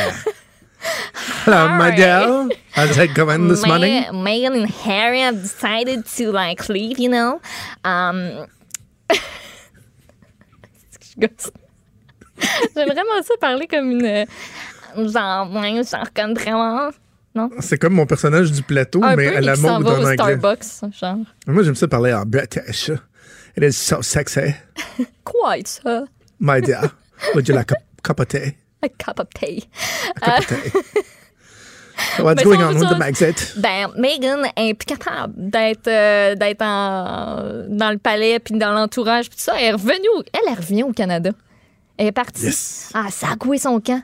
Elle est euh, venue rejoindre son enfant, Archie, âgé de 8 mois, qui, lui, ça a l'air qu'il était resté ici tout seul, euh, chez quelqu'un, j'imagine. Bref. Hein? Euh, ben, leur enfant n'était pas retourné avec eux au pays, en Angleterre. Sérieuse? Oui, il l'avait laissé ici, c'était bizarre. Donc, elle a décidé de revenir. Puis, à un moment donné, Harry, il va, il va suivre à ce qu'il paraît. Donc, eux ont décidé que la famille royale, ça leur tentait plus nécessairement. Ils voulaient s'installer une partie de l'année en Amérique du Nord, prendre leur indépendance financière. Oui, oui. Euh, puis aussi s'éloigner de toute l'attention, la pression médiatique des tabloïds. Euh, il en avait déjà parlé, entre autres, lors d'une entrevue qui a été réalisée euh, quand il faisait un voyage en Afrique. Meghan était ben émotive. Harry aussi, parce qu'on sait, sa mère, Diana, ça, s'est mal, ça mal terminé. Donc, ben, c'est ça. Elle est partie. Les équipes de la reine Elisabeth II capotent un peu. Tout le monde essaye de voir comment on peut arranger ça parce que le petit coquinou, il n'avait pas averti avant de, faire sa grande annonce. On avait un petit peu parlé. On lui avait dit ben là, t'as peu, on va se parler. Puis finalement, lui, il a fait fuck off. Puis euh, il en a parlé. Donc, c'est euh, tout le monde, euh, tout le monde moi, j'aurais envie de, dire à la, monarchie là, et à ceux qui suivent la monarchie, le, le musée qui ont séparé les statues de ben tout ça, j'aurais envie de citer Kerry Price qui avait causé toute une controverse en 2012 après une série de défaites un peu comme celle qu'on vient en ce moment, qui avait dit aux reporters Just relax, chill out. Ouais. C'est juste la monarchie, calmez-vous. Et as-tu vu passer ça dans tes nouvelles, euh, la controverse impliquant Tim Hortons. Ben oui, je voulais, t'en, parler hier, on n'a pas eu le niaiseux. Comment? C'est vraiment niaiseux parce que Tim Hortons a écrit un tweet, ils disent ben si vous venez passer tout votre temps euh, chez nous, ben nous autres, on vous offre le café gratuit, il y en a pas de problème, amenez-vous. Et là, le monde a commencé à capoter puis à répondre à ce tweet-là en disant ben vous pourriez commencer par offrir des meilleures conditions de travail à vos employés, vous pourriez commencer à cuisiner vos bains, engager des pâtissiers parce que là, vous faites juste du réchauffer, blou, blou, bloubli, bloubli, bla. Euh, c'était vraiment. il voulait juste faire un clin d'œil, une petite affaire drôle. Puis c'est correct de même. C'est sûr qu'ils payent pas assez leur monde. C'est sûr qu'en plus, quand tu vas là-bas puis que as ta tasse réutilisable, ils prennent un cop non réutilisable pour mesurer ton café puis te le vider dans ta tasse. Je sais, c'est plate. Non, non, mais là, ils ont fait une joke sur Twitter. Ils ont fait une joke sur Twitter. On peut tous se calmer? Oui, oui. C'est foutu, les, gens sont allergiques. Ils sont allergiques. OK, donc on va suivre ou pas ce qui va se passer avec euh, le Mexit. Vincent va nous en reparler tantôt d'ailleurs. Ah oui? Ah, excellent. Excellent. Euh, il y a une nouvelle qui, a retenu mon, attention ce matin parce qu'on est tellement habitué de voir des cas où des hommes vont être reconnus coupables ou plaider coupables à des accusations, euh, soit bon, de pédophilie, d'agression sexuelle. Les cas où ce sont des, où ce sont des femmes, c'est plutôt rare. Et surtout dans ce cas-ci, mm. Andréane Robert, elle, c'est une enseignante qui a plaidé coupable à des accusations très graves. Oui, de 40 ans. Euh, les accusations, c'est d'avoir commis des crimes à caractère sexuel sur cinq élèves âgés de 15 à 17 ans. Elle était professeure au moment des faits, euh, professeure de sciences dans une école secondaire de Sherbrooke. Elle a reconnu sa culpabilité pour six chefs d'accusation. Entre autres, il y a communication indécente, aussi avoir transmis du matériel sexuellement explicite à une personne mineure en vue de faciliter une infraction à caractère sexuel. les faits qui sont reprochés, ça s'est déroulé de mai à décembre 2017 et il y a un seul des ados victimes qui était toujours son étudiant pendant ces infractions-là. Les autres l'avaient été, mais dans le passé. On rapporte entre autres dans le journal euh, ce matin euh, un party euh, très, très spécial qui a mhm. mis la puce à l'oreille vraiment aux premières dénonciations. Le 9 décembre 2017, elle était à son party de bureau avec ses collègues dans un bar. Elle a communiqué par l'entremise des réseaux sociaux avec une de ses victimes. Elle lui a demandé de la ramener chez elle. Lui s'est pointé au bar avec un de ses amis, puis il y a d'autres enseignants qui l'ont vu, puis en fait. Euh, tu fais là? Il y a une espèce, il y, a, comme un problème, c'est à l'extérieur du cadre de l'école, donc qu'est-ce que tu fais ici? La direction de l'école a été mise au courant de la situation, puis il y a une enquête à partir de là qui a été ouverte par la police de Sherbrooke. Durant cette soirée-là, elle était saoule. Quand elle est arrivée chez elle, elle a retiré sa robe pour se retrouver en sous-vêtements, a demandé à l'un des jeunes s'il voulait avoir une relation sexuelle avec elle. Elle a également envoyé une dizaine de photos d'elle nue à l'une des victimes, mentionné à un autre qu'elle fantasmait sur lui. Avoué, elle a avoué aussi aux enquêteurs qu'elle avait le béguin pour euh, ce, jeune homme. La peine minimum pour chacun des chefs, c'est 90 jours de prison. La peine maximum, deux ans moins un jour. Andréane Robert qui va revenir en cours en mai pour la suite des procédures. Puis euh, d'ici à à ce moment-là, il va y avoir un rapport présententiel et sexologique qui va être euh, préparé. On peut pas prendre ça à la légère, hein, parce que je, on peut, on peut s'imaginer les gens là, qui, qui prennent connaissance de ça ou qui nous écoutent, puis là, il y en a une gang qui disent Hey, les jeunes de 15-16 ans, devais-tu pas être fâchés de se faire croiser par la prof? Puis non, non, non. non ça avait été soyez, pas, on n'y aurait pas pensé. Hein. Soyez pas colons, là, pensez pas comme ça. Je, je, me souviens, il y avait une histoire euh, qui ressemblait un peu à ça. c'est dans le temps du, du, hashtag MeToo, euh, à l'époque où je travaillais euh, à Choix.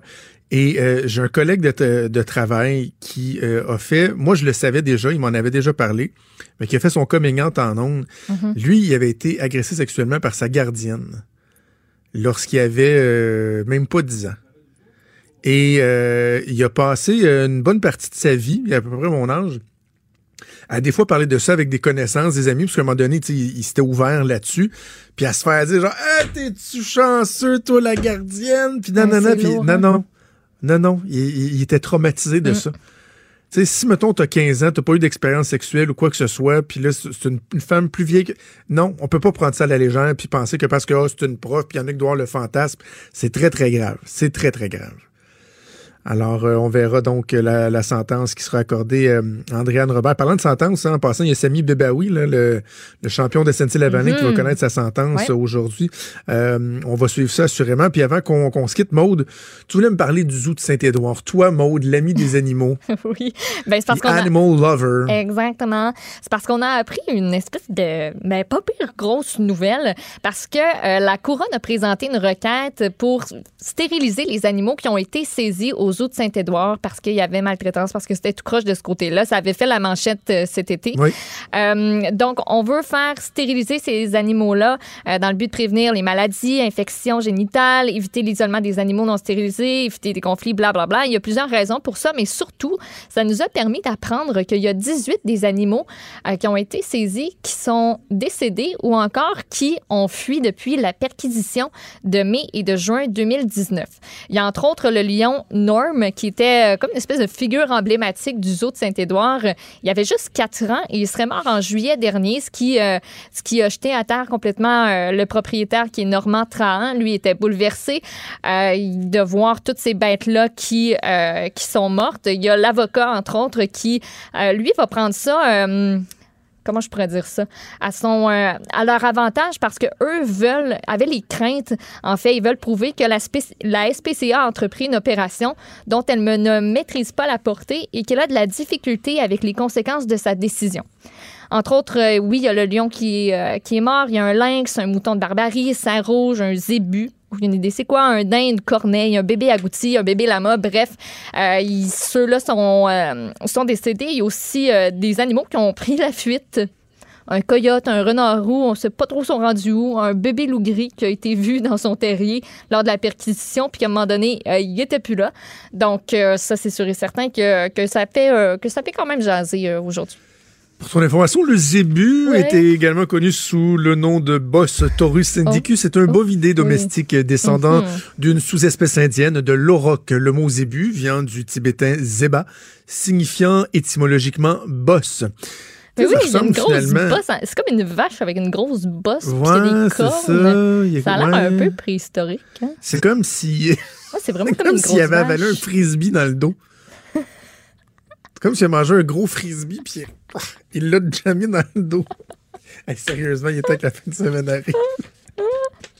Il y en a qui ont des grosses barbiches en plus. Ah, Ah, ben en écoute, tout cas, ben, on apprend donc bien des choses à tous les jours. Oui, voilà, on va se coucher moins niaiseux, Ah, assurément. oui. Merci Maud, on fait une pause, on revient.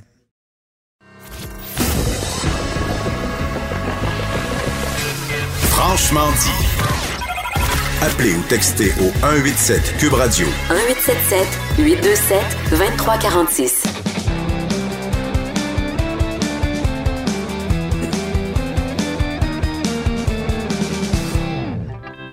C'est la chronique disque dur avec Stéphane Plante. Salut Stéphane. Salut Jonathan. Et là, écoute, tu commences en nous parlant de D-Natural, Eh un oui. produit purement euh, québécois, là, de la région de Québec. Côte de Beaupré Euh, pour. euh, Ah oui, Oh, oui, mon. Euh, ben oui, euh, il y a eu, une- il a fait allusion cette semaine à un projet personnel. Il voudrait se lancer en politique. Euh, là, j'étais surpris. J'ai j'ai même écrit à mon collègue Michael Labranche euh, de la zone Asnat à Québec. Ça- C'est-tu sérieux, cette histoire-là et tout ça? Ben, il l'a annoncé sur sa page Facebook euh, cette semaine. Donc, euh, Benoît Bourdeau, de son vrai nom, a annoncé qu'il aimerait ça être conseiller. Euh, Puis sur son dernier album, il a justement fait une flèche bien précise à, l'endroit de M. Régis Labombe. C'est le petit dictateur. On va écouter un extrait. Ça donne une idée de son projet. Opposition inutile, tu deviens la cible, c'est le début de l'exil. Il joue avec toi comme avec un pion qui peut déplacer, sacrifier sans raison. N'amène pas tes idées, il va les rejeter, les ridiculiser, sans même les écouter. Il veut tout gouverner, obéir à sa volonté. Ça rien de moins créé, ça gagne, on l'approuver. Personne n'est dit quoi C'est. J'aurais aimé avoir la... c'est sorti quand même en avril 2019, cette chanson sur son mini-album. J'aurais aimé recueillir les, les, euh, les, retours, comment est-ce que Régis Labombe a réagi, ou si même il a entendu la pièce ou pas. Euh, mais ce que ce qu'il disait cette semaine sur son post Facebook euh, des Naturals, c'était le titre ah. Le petit dictateur critique le comportement du maire Labombe et je songe, suite aux propositions de plusieurs personnes qui ne se connaissent même pas, à me oh. présenter candidat aux prochaines élections municipales comme conseiller. Mais pas comme candidat indépendant, je n'aurai aucune chance d'être élu. À suivre. Moi, j'aime la modestie de sa démarche politique.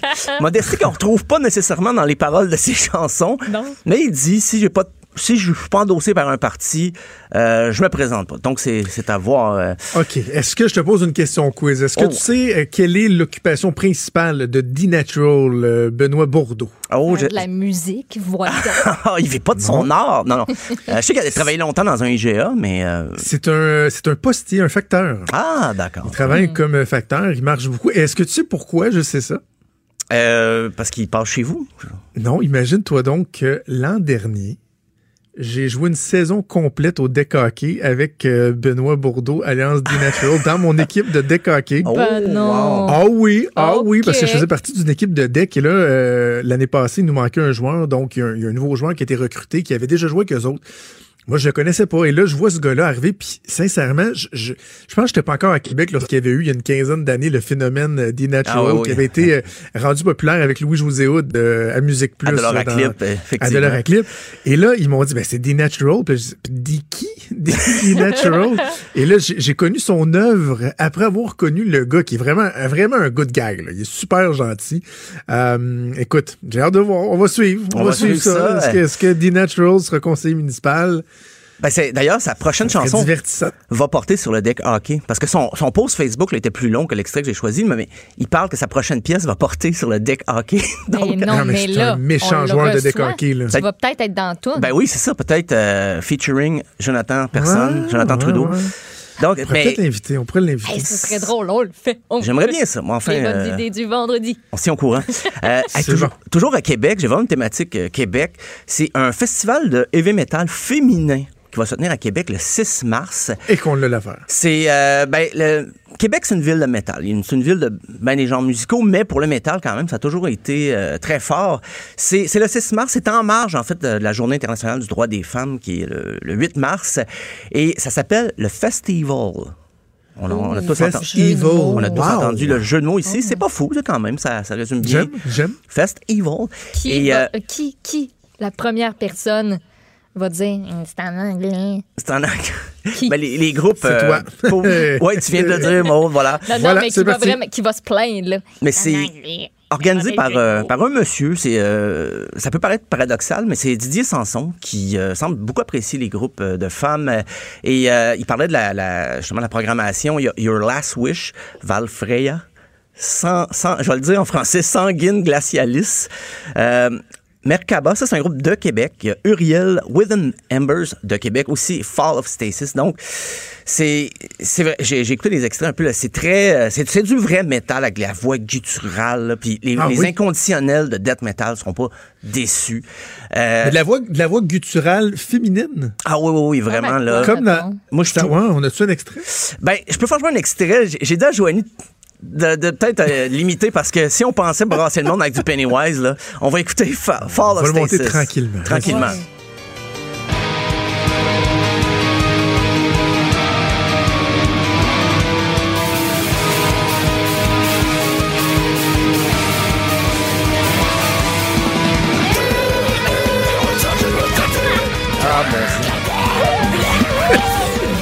J'écoute ça, j'ai envie de tousser pour la. Ah non, mais sérieusement, là. Faut. Tu peux le baisser un peu plus, Joanie, je pense. baisser, en bas. Le baisser, C'est... Non, non, mais on rit, mais il faut avoir, faut avoir un peu de compassion pour quelqu'un qui vomit pendant qu'il chante, là. Ah, mais... C'est clairement un malade, là. C'est difficile. Moi, pendant notre dernier euh, retour de Québec vers Montréal dans le Je temps pense des qu'on peut, fêtes, on peut, on peut l'arrêter, Joanie. Elle trippe, elle trippe. Mon Dieu. Elle est convertie. Fini le folk. Ah, je me, je me suis un peu pratiquée dans l'auto avec mon chum pour faire ce genre de voix-là. Ah, oui. Vas-y, ben là, vas-y, on t'écoute. Non, Euh, Éloigne-toi un peu de ton micro, Non, là, mais vas-y, on t'écoute. Impossible. Oui. T'es assez loin de nous que Brian ici, mais enfin. Pareil, pareil. Un petit peu Donald Duck, mais comme, quand même. on dirait l'exorciste. Ouais. juste ça. Mais, mais c'est vrai qu'en ce moment, euh, sur la scène métal internationale, il y a beaucoup de groupes féminins. Ça, comme une espèce de recrudescence. euh, Il y a la chanteuse A. Williams. Ça, ça sonnait comme un rock. rappeler Ouais. Dieu. Enfin, Ça sonne vraiment comme dans la traduction de l'exorciste, là. pareil. C'est-tu le premier exorciste, là? T'as vu ce qu'elle a fait? Oh, boy. C'est la fin Mais de la mère semaine. de- Non, mais la, mère- la mère de Maude a écrit que c'était la pleine lune. Ouais.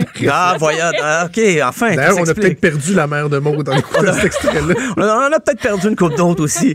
Euh, ben, ce qu'on remarque en ce moment sur euh, la scène internationale, il y a beaucoup de groupes de femmes qui un peu réinventent le genre. Parce que là, j'ai fait jouer un extrait, là, qui est une, une, une fille qui chante là, un peu de façon, oui, très euh, de gorge et tout, mais c'est très varié. Et puis, il y a des, des magazines qui sont consacrés là, vers des éditions féminines euh, de groupes métal qui... euh, une espèce de régénération du genre parce que des fois c'est c'est vraiment vu comme un boys club là, le métal très axé sur les gars et tout ça et euh, ben, c'est la première édition du festival, mais déjà Didier Sanson pense à l'édition 2021. Il y aurait trois bandes déjà qui ont proposé de jouer. Donc c'est assez prometteur de ce côté-là.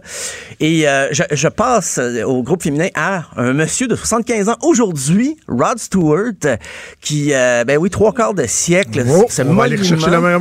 C'est- On va aller rechercher la mère Ben, c'est à elle que je pensais.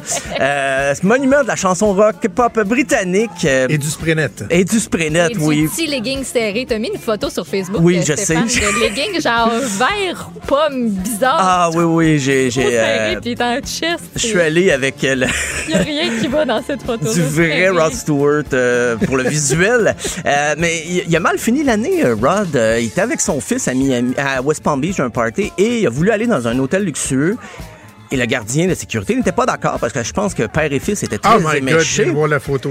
Et le fils de, de, de, de Rod Stewart, Sean, a poussé le gardien de sécurité et Rod Stewart, par la suite, a voulu donner un coup de poing sur la cage thoracique. Donc, il y a eu une plainte qui a été déposée, même si Rod Stewart s'est excusé, a dit qu'il avait pas, il avait mal agi et tout ça.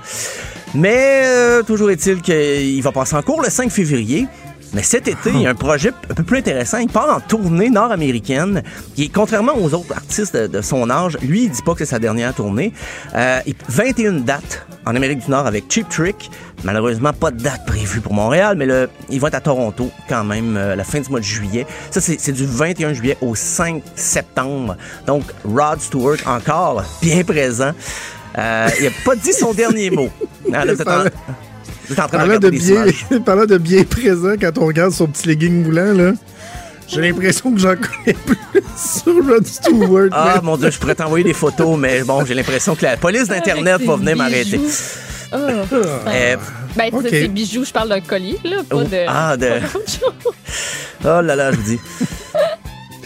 Tu avais-tu d'autres choses à dire, Ben, Stéphane, ou euh, tu veux non, vous, vous avez l'air. Moi, je pense que je vais- quitter quitter. le plateau? Je vais quitter pour ce week-end. Je vois la brigade de la censure qui débarque. euh, je veux pas être associé à ça. Non? OK. Non. Bon. Hey, Stéphane, merci. Je te souhaite un excellent week-end. Hey, on se- on Et on reparle se reparle la semaine prochaine. Oui. Salut. Ciao.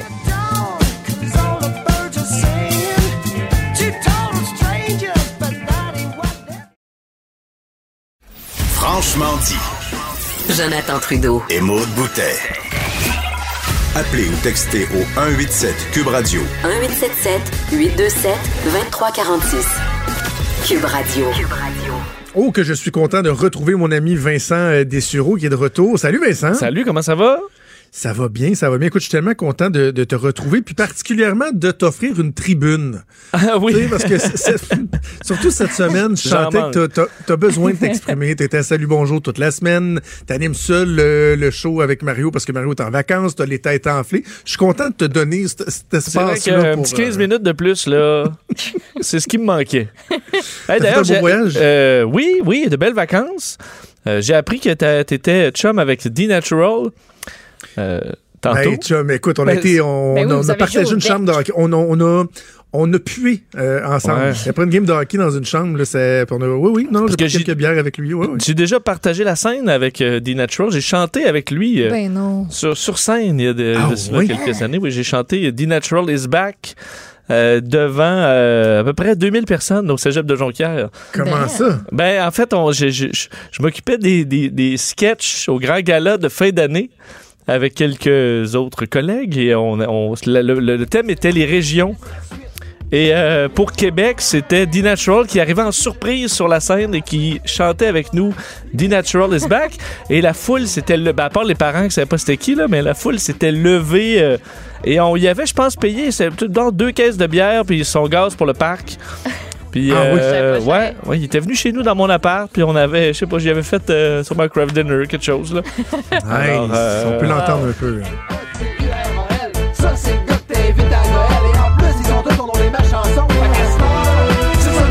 The Natural is back.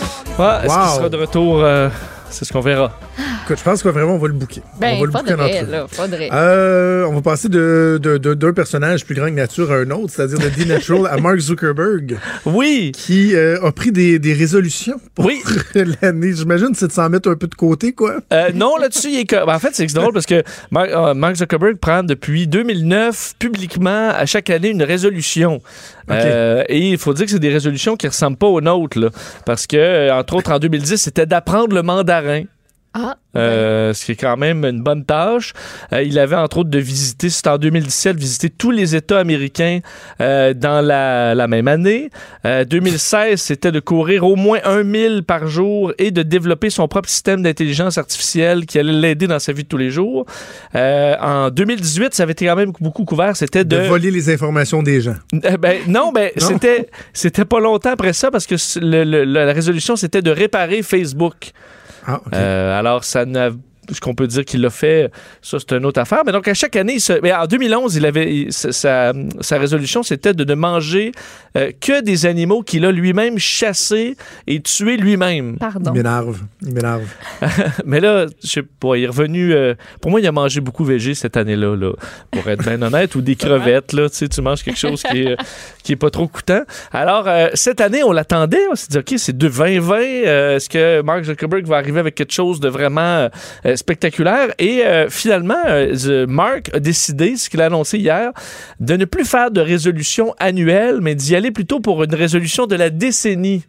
Ah, boy, non, il est lâche. Euh, ben, ça dépend. Attends de voir les, les, les- les résolutions. Mais euh, oui, il veut se donner plus de temps. Là. Alors, faire des, des, des défis à long terme plutôt que sur euh, l'horizon de 365 jours. Euh, alors, l'horizon 2030 pour Mark Zuckerberg, d'un qui disait que sa fille allait être à l'école secondaire, sa fille qui est née en 2016. Alors ça, c'est bon, ça semble important pour lui. Mais ce qu'il dit, c'est que son objectif, c'est que en 2030, la réalité augmentée et virtuelle arrive au point où euh, on peut se sentir, euh, en fait, se sentir dans la même pièce, même si on est dans deux endroits différents dans le monde. Euh, alors, bon, avec des, qu'est-ce que c'est avec des casques et tout ça, on sait que les promesses là, de réalité virtuelle, ça fait des années qu'on les, même des décennies qu'on nous, qu'on les a, puis à chaque fois c'est un peu un flop. là. Alors, est-ce que réellement on aura la technologie pour en 2030, peut-être avec le 5G, mais son objectif, c'est que vu qu'on pourra toujours être dans la même pièce, peu importe où on est dans le monde, ça pourrait régler, selon lui, les problèmes de euh, logement où, entre autres, les gens veulent habiter dans les villes et où ça coûte très cher pour pouvoir travailler. Mais si jamais tu peux travailler toujours de chez vous parce que tu peux toujours être dans le bureau que tu veux, virtuel, ben ça, ça fait que tu peux habiter euh, dans le, le- le- le- un champ euh, où il n'y a aucun Oui, voisin là, sur des milles et être dans est- le coup pareil. Fait que c'est Ben, quoi, tu le contrôles un, un robot à distance qui va faire ta job?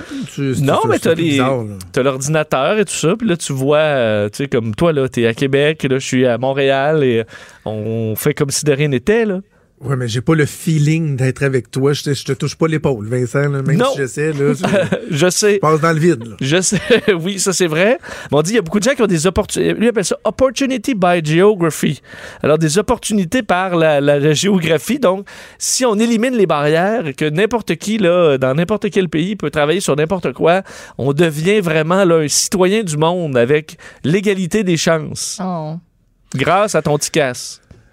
OK. Je sais OK. pas ce que les, euh, les anti-étalement urbains penseraient de ça, là, parce que là, les gens seraient encore plus portés à aller en périphérie parce qu'il n'y aurait pas besoin de se déplacer, comme tu dis, dans les villes. En même temps, j'imagine que de rester chez eux, ils utiliseraient moins leurs autos, donc moins de CO2, moins d'avions, même pour se déplacer. Oui, en même temps, oui. Ça pourrait peut-être rallier tout le monde. Tu vois, on, on verra. Euh, son autre euh, résolution, c'est de travailler à réglementer tout ce qui a trait à la liberté d'expression sur les euh, sur internet, qu'est-ce qui est illégal, qu'est-ce qui l'est pas, la vie privée, l'utilisation des données. Euh, ça, on dit ben oui, il y a tout avantage à pas faire grand-chose là-dessus ou à prendre bien son temps, ou à le faire sur euh, des horizons de de décennies plutôt que d'années parce que c'est une machine à imprimer de l'argent Facebook grâce à une, une gestion euh, Ben oui. euh, bon, euh, on le sait de notre vie privée euh, dans, dans un seul but de faire de l'argent et aussi via sa fondation de trouver des remèdes à des grandes maladies. Euh, alors ça, c'est peut-être le plus euh, le côté le plus positif. Alors on sait qu'avec sa fondation Chan Zuckerberg Initiative, euh, il y a des, énormément d'argent et il y aura des recherches sur euh, des maladies. Alors il espère trouver des Ah. cures et des remèdes à des grandes maladies d'ici 2030. Toi, c'est quoi ton objectif d'ici 2030? Être heureux. Être au même point à peu près, avec des Être enfants plus vieux. Ouais, des enfants plus vieux qui vont être euh, en santé. et- non, pas vraiment d'avoir révolutionné le monde, ça fait pas, euh, Non. ça fait pas partie de mes objectifs euh, sur, euh, sur 10 ans. Hey, Je veux absolument qu'on parle de, de quelque chose de très utile aussi, parce qu'il y a l'utilité des résolutions de Mark Zuckerberg, mais tu veux me parler de l'utilité de maigrir de la langue. Je savais, je savais même pas que ça se pouvait. Oui. Spécial, ça. Ben, Est-ce que vous avez la langue grasse? Mais comment c'est ça? Ben, je pense qu'elle est correcte. Ben, je sais pas comparé à d'autres- des langues des autres. Là. Je parle pas comme- Je vois muscle, que Maud a une langue très mince. Là. Mais toi, euh, Jonathan, je te vois pas. Là. Il me semble que t'as pas une langue très épaisse. Peux-tu toucher ton nez? Hein? Est-ce quelqu'un qui est capable de toucher son nez avec sa langue? Ah, tu nous la montres? Ouais, elle est correcte. Elle est correcte. Ouais, ouais. Elle m'apparaît. euh, Elle est mince, elle est Ah, étroite. Maud hein. touche son nez avec sa langue. Ouais. What the- Ça, c'est un autre problème. Mais c'est qu'on on explique que les. euh, ceux- ben, Est-ce que vous faites de l'apnée du sommeil? Non. Non. Vous, vous, vous ronflez très fort? Non. Non? Non. Bon, alors ceux qui euh, semble qu'il y ait presque un milliard de personnes sur la Terre qui font de l'apnée du sommeil d'une forme ou d'une autre, et euh, on associe l'apnée du sommeil à une langue grasse dans une grande partie de ces euh, de ces personnes atteintes, et on se demandait est-ce que de perdre euh, du gras de langue ça amenait une réduction des symptômes de l'apnée du sommeil. C'est une vraie étude qui vient d'être publiée dans un journal scientifique américain. Et la réponse est oui.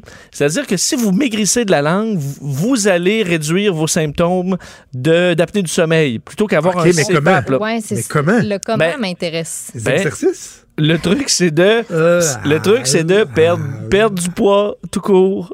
Fait que Ah quand oui. tu perds du poids, tu maigris de la langue. Exact. Alors, perdre, on dit, là, ceux qui ont perdu ont fait un test sur 76 patients obèses et un, un 10% de perte de poids équivalait à une réduction des symptômes de l'apnée du sommeil de 30 Mais Alors, c'est du attends, 3 ça pour fait- 1.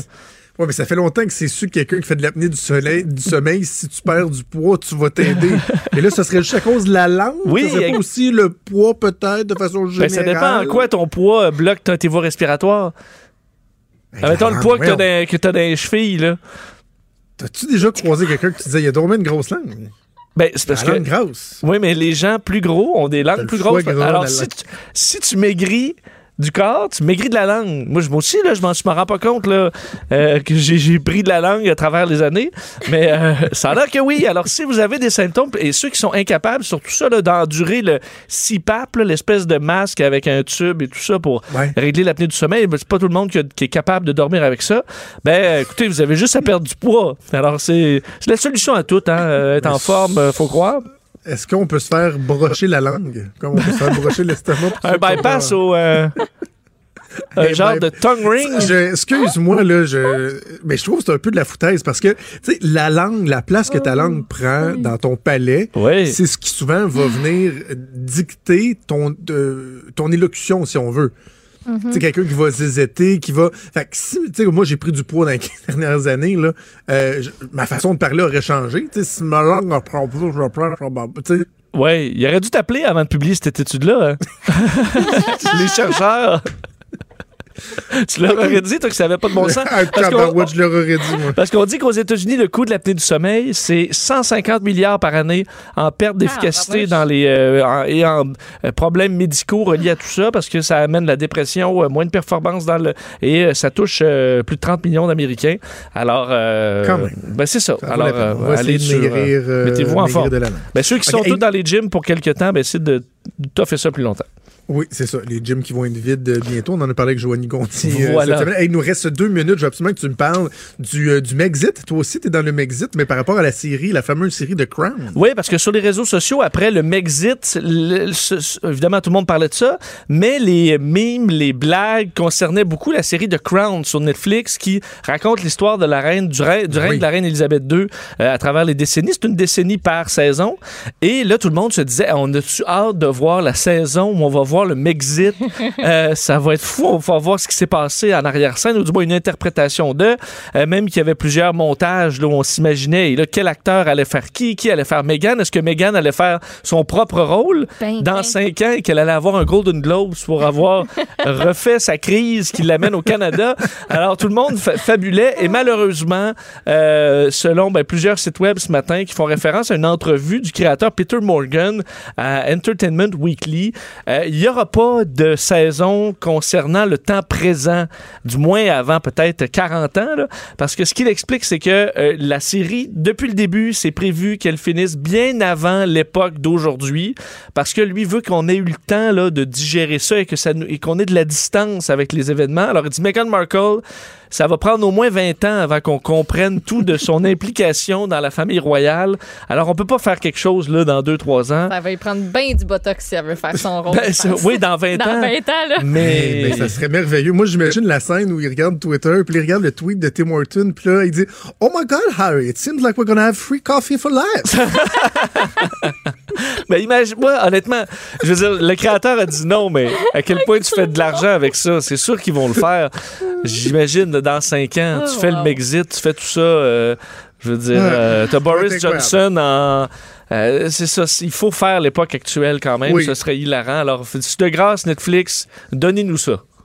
Absolument. Hey Vincent, on t'écoute cet après-midi à partir de, de 15h. Merci, c'est un plaisir de t'avoir retrouvé. Je te souhaite un bon week-end. Bon, week-end à toi aussi. Bon week-end, bon repos, bonne tempête. oui, et lundi, je ne serai pas là. Petit message aux auditeurs. J'ai une petite intervention euh, dentaire d'urgence à avoir euh, lundi matin. Ah. C'est Alexandre Dubé qui va être euh, qui va être avec toi, m'a-t-on dit lundi, puis moi je vous retrouve mardi. Donc, je souhaite un excellent week-end. C'est Sophie qui s'en vient.